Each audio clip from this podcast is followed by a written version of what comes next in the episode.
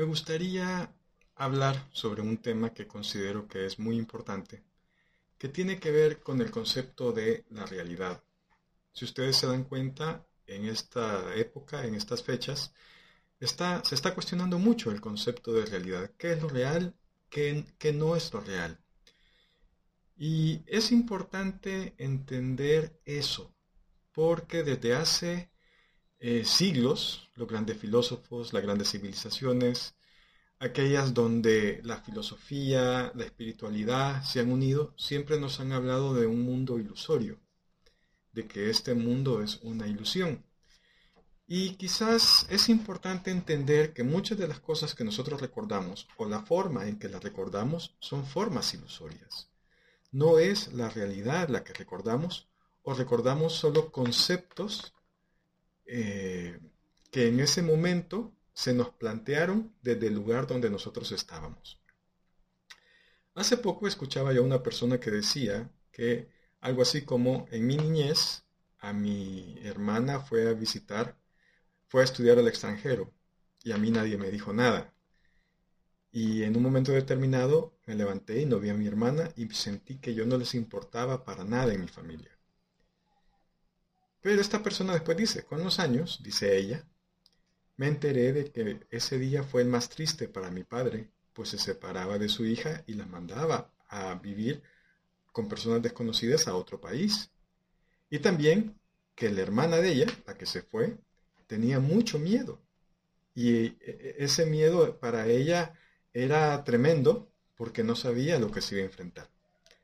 El punto es que tenemos tres personas que se enfrentaron a una misma realidad, pero cada una de ellas tenía conceptos diferentes o versiones diferentes y por lo tanto tenían sentimientos diferentes de lo que esa realidad fue en su vida y cómo esa realidad les influyó desde alguien que, que vivió mucho miedo a alguien que vivió mucha tristeza y alguien que vivió mucha decepción porque pensó que no le importaba a nadie.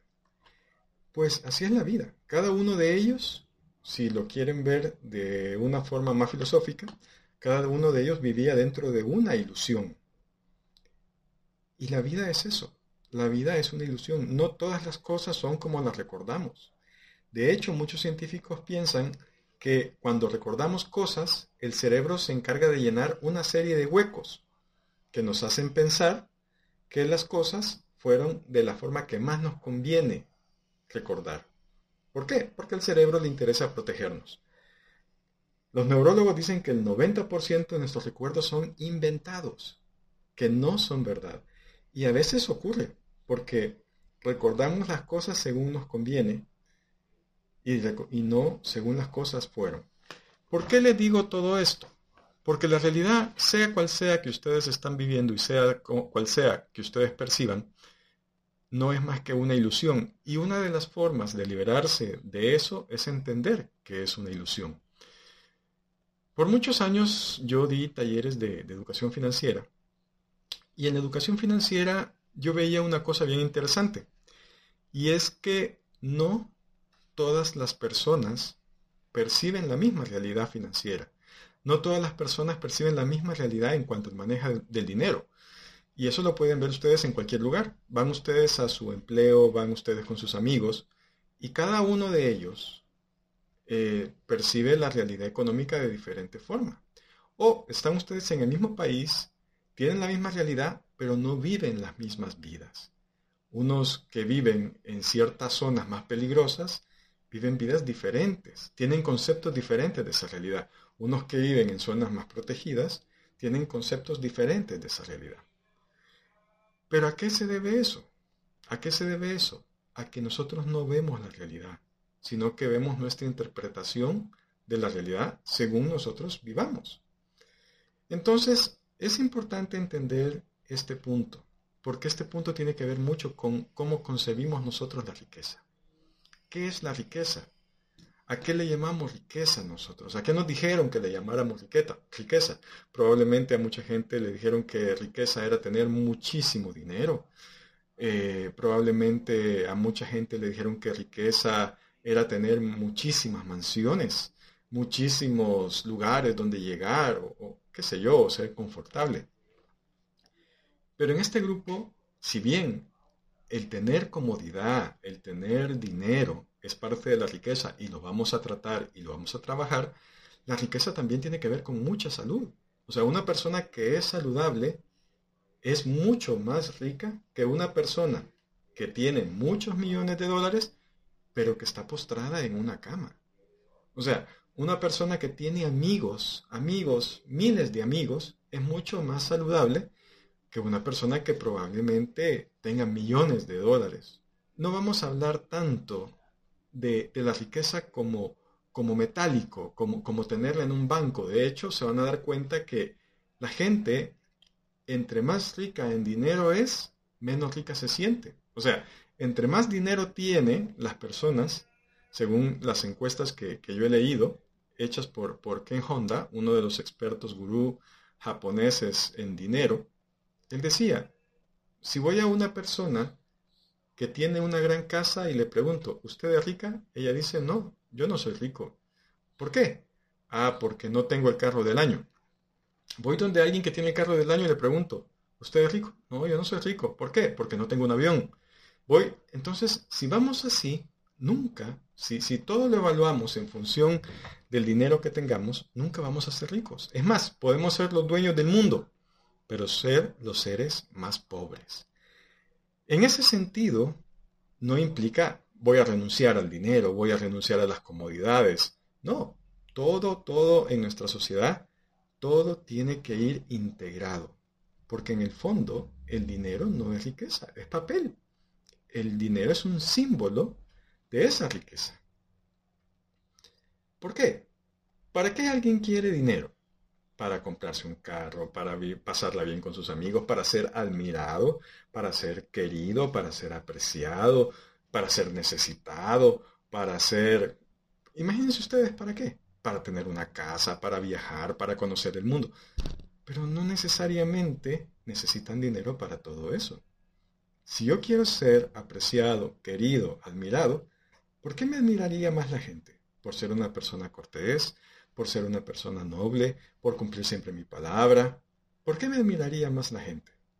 Entonces, creo que es importante entender que estos conceptos que a nosotros nos han dado de riqueza no son conceptos que nos ayudan. ¿Y cómo sabemos que no nos ayudan? Bueno, fácil, pregúntense con toda sinceridad, ¿soy una persona rica? Pregúntenselo y escuchen su respuesta. ¿Cuál es su respuesta? ¿Cuál es su respuesta? Puede ser que alguien me diga, mire, eh, yo en este momento tengo esta enfermedad, pero me considero rica. Ah, pero si se considera rica, pronto esa enfermedad ya no va a estar ahí. Ya no va a estar ahí. Entonces, es importante que nosotros entendamos esos elementos. Y ante esos elementos entendamos qué es la riqueza. Y la riqueza el concepto más básico que hay de riqueza es la riqueza, como todo en el mundo, como todo en el mundo, es energía. Eso es la riqueza, es energía. Si yo tengo buena salud es porque yo tengo energía, porque en mi cuerpo hay una energía que cuida mi cuerpo. Si yo tengo amigos es porque mi energía de bondad, mi energía de cortesía, mi energía de amabilidad, mi energía de amor, hace que esas personas, esos amigos, vengan hacia mí. Si yo tengo riqueza material, material, ¿por qué no? Tengo casas, tengo lugares donde ir, disfruto. Además, la riqueza material no necesariamente tiene que ser mía. Yo puedo tener amigos que me presten su rancho en la playa y con los que yo pueda eh, en algún momento disponer de ir a pasar un día en la playa o pasarme una semana en la playa. Tengo amigos que me pueden prestar sus departamentos en otros países. O sea, no necesito, yo disfruto esos bienes de esos amigos gracias a la amistad eh, que ellos me dan a mí y la amabilidad y cortesía y amistad que yo comparto con ellos, probablemente de la misma forma. Yo vivo una vida rica. Y eso es importante. Fíjense que hace eh, un par de años, o menos quizás, no, un par de años, eh, una familia que no tenía mayor cantidad de dinero se fue a pasar vacaciones a España. se fueron a pasar una semana de vacaciones a España. A ellos les vino ese viaje. Eh, se fue la hija y la pareja. Les vino ese viaje, disfrutaron y, y los gastos eran pagados. Entonces, no significa que no, o sea, alguien me puede decir, yo no me voy a Europa porque necesito 3 mil dólares solo del pasaje, más no sé cuántos miles para estar allá, no sé cuántos días. Es necesario que yo tenga todo ese dinero para irme de viaje, pero eso es necesario dentro de tu realidad, pero no necesariamente la realidad es así. Entonces, es importante entender que la riqueza comienza con cómo me siento. ¿Cómo estoy yo interiormente? ¿Qué hay en mi corazón? Así comienza la riqueza. La riqueza no comienza con un trabajo bien pagado. No, en realidad no. De hecho, eh, yo conozco gente y en un momento determinado unos trabajos súper bien pagados, arriba de, del 95% de los salvadoreños. Pero ¿qué sucedió? Que como había pobreza por dentro, toda esa riqueza se evapora toda esa riqueza se va. Y al final muchas personas que tienen súper trabajos de repente los despiden y se ven sin trabajo, sin el sueldo y la mayor parte de ellas con grandes deudas. Deudas que hasta pierden todo aquello que adquirieron gracias a ese salario del trabajo. ¿Pero es culpa del salario? No. ¿Es culpa del sueldo? No. Es culpa del concepto de riqueza que se maneja. Así es que la riqueza es energía. Y cuando yo veo desde una energía más limpia, más clara el mundo, yo estoy más propenso a tener riqueza en ese mundo. Yo estoy, yo estoy propenso a vivir mejor en ese mundo. Yo estoy propenso a disfrutar ese mundo. De hecho, si ustedes van a un restaurante y dicen, qué rico está este platillo, qué rico estuvo esto, ¿qué están diciendo?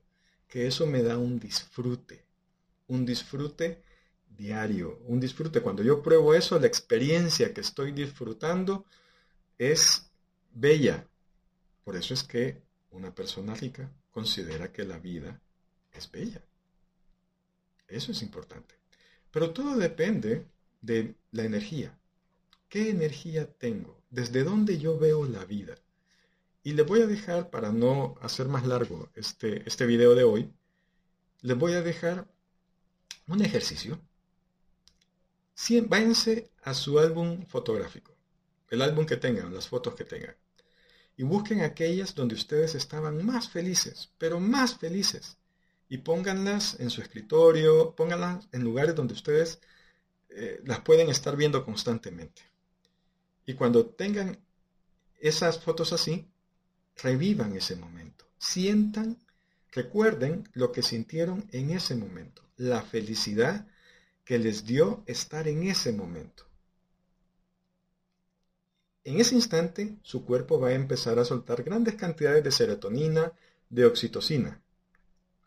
Y una vez ustedes estén, recuérdenlo por dos minutos, con dos minutos que ustedes se pongan a recordar qué fue lo que pasó, pero solo lo bueno, solo lo bueno, no recuerden que aquí tuve un problema, que aquí tuve, no, solo lo bueno, lo bueno.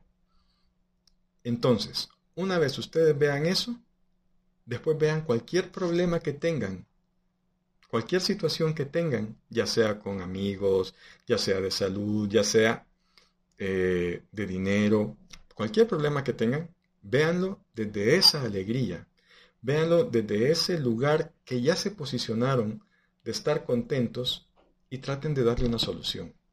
Y se van a dar cuenta que la forma en que perciben las cosas es completamente distinta a las que generalmente la han percibido.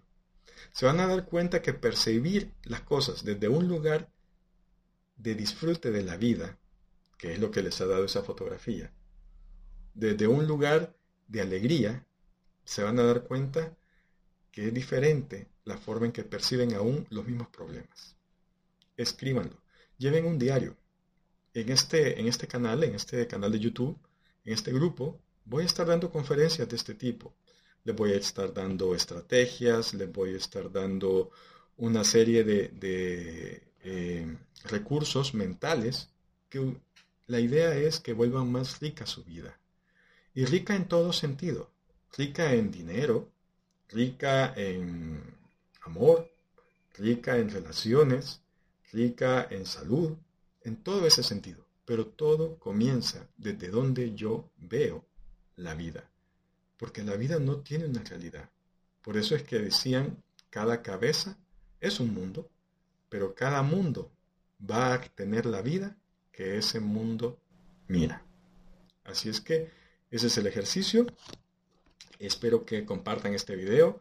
Yo sé que hoy con la situación que hay de COVID, con la situación que hay de todo lo que está sucediendo en el mundo, es importante que la gente vea el mundo desde otra perspectiva, desde la perspectiva de la riqueza.